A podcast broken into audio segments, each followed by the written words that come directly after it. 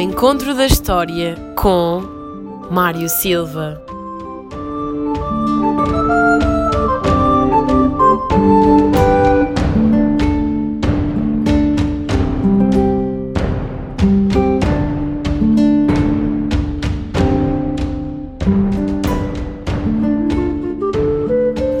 Bom dia, uh, cumprimentamos os nossos ouvintes da rádio da Escola Secundária de Navente e os que seguem também o programa Ao Encontro da História. Hoje vamos até Évora para conhecer melhor um monumento construído pelos romanos naquela cidade do Alentejo, uh, o Templo Romano de Évora. Professor Mário, que monumento é este e que importância tem, não apenas para o Alentejo, mas também para o país? Muito bem, Marta. Então, uh, Marta e Lorieli, Muito bom dia a todos. Obrigado por terem, por terem vindo. Uh, este é um monumento que os nossos antepassados romanos nos deixaram. É um património que hoje é de Évora, mas que é também de Portugal e que é de toda a humanidade. Chama-se Templo Romano de Évora.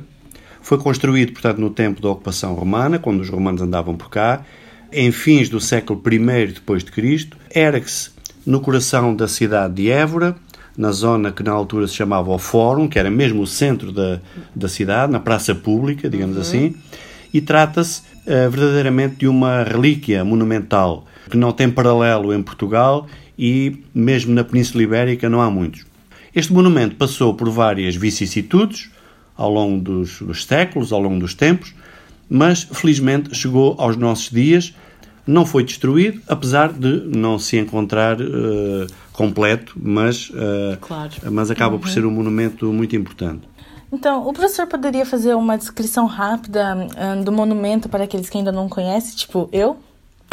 Sim, uh, então trata-se de um templo uh, rodeado de bonitas colunas, colunas caneladas de, de granito, que estão uh, encimadas por capitéis da ordem coríntia, talhados em mármore branco, mármore proveniente da região de Estremoz, Vila Viçosa, por aí, onde há pedreiras já há muitos uhum. anos.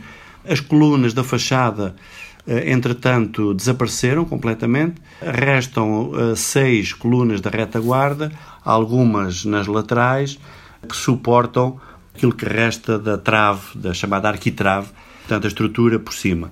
As colunas assentam sobre um pódio, uma espécie de uma base, digamos assim, e esse encontra-se completo. Então, professor, eh, que história é essa de que o templo na Idade Média foi transformado num talho? Exatamente, é olha, pergunta... é curioso porque na Idade Média uh, o, o templo foi transformado num talho, num açougue público, na altura chamava-se uhum. açougue, uh, ao talho. Isso aconteceu no, talvez no reinado de Dom Dinis. O templo foi todo empardado, depois por cima foram colocado um terraço com ameias à maneira gótica uhum. uh, e serviu até de casa forte e uma espécie de casa forte do, uh, enquanto castelo da cidade de Évora. No século XVI, depois mais tarde, teve até uh, um sino cujo toque chamava a população a recolher a casa, portanto ao anoitecer. Isto havia teve, Sim, havia ao pôr do sol, portanto tocava o sino e isso era um convite para as pessoas Sim. recolherem a casa, até porque com, quando caía a noite era perigoso andar na rua uhum. e, e, portanto era, era uh, o toque, o chamado, é, é, o chamado toque das Ave Marias, uhum. servia para, uh, como sinal para as pessoas recolherem a casa, era um momento de uh, oração, de, de recolhimento em casa. Uhum. Uh, depois, no século XIX, por volta de 1870, 71, foi possível então libertar esse documento daquelas construções recentes que tinham sido colocadas lá. Foi, digamos assim, uh, reposto o traçado primitivo. Uh, foi uma iniciativa que, que se deveu a um grupo de intelectuais da cidade de Évora e depois obteceu um projeto e, e felizmente conseguiu-se, uh, digamos assim, devolver à cidade o monumento na sua estrutura original. Sim. E por que que durante anos e anos muita gente lhe chamava Templo de Diana, Templo de Diana e não Templo Romano? Ora bem, isso é verdade, porque durante muito tempo chamaram Templo de Diana porque uh, houve alguém que considerou que se tratava de um templo romano dedicado à deusa Diana, que era a deusa da caça. Uhum. Uh, isso foi já foi uma tradição que veio já do século XVII e acabou por ir ficando. Mas uh, estudos mais recentes e estudos posteriores vieram a, a, demonstrar que, de facto, não se tratava nada de um templo dedicado à deusa Diana, à deusa da caça, mas ao culto do imperador. É, portanto, um templo dedicado ao culto do imperador romano porque durante certa fase do Império Romano os imperadores exigiam que as populações de todo o vasto Império Romano digamos assim, tratassem os imperadores como divindades. E, portanto, tinha Sim. que haver templos para esses uh, imperadores serem honrados e serem venerados. Uh, nós sabemos que existiram escavações arqueológicas junto ao monumento. Uh, e o que é que apareceu? O que é que foi descoberto? Exatamente. Realizaram-se escavações arqueológicas, eh, vieram a revelar vestígios eh, de um pórtico eh, e de um espelho d'água ritual que, que, rodeava o monumento. E esses, esses espaços que, foi, que apareceram nas escavações arqueológicas deviam estar relacionados com rituais e cerimónias religiosas que, na altura, quando o templo estava uh, no ativo, digamos assim, os, os romanos e a população de Évora consideravam que era importante uh, essas cerimónias religiosas uhum. em volta do templo.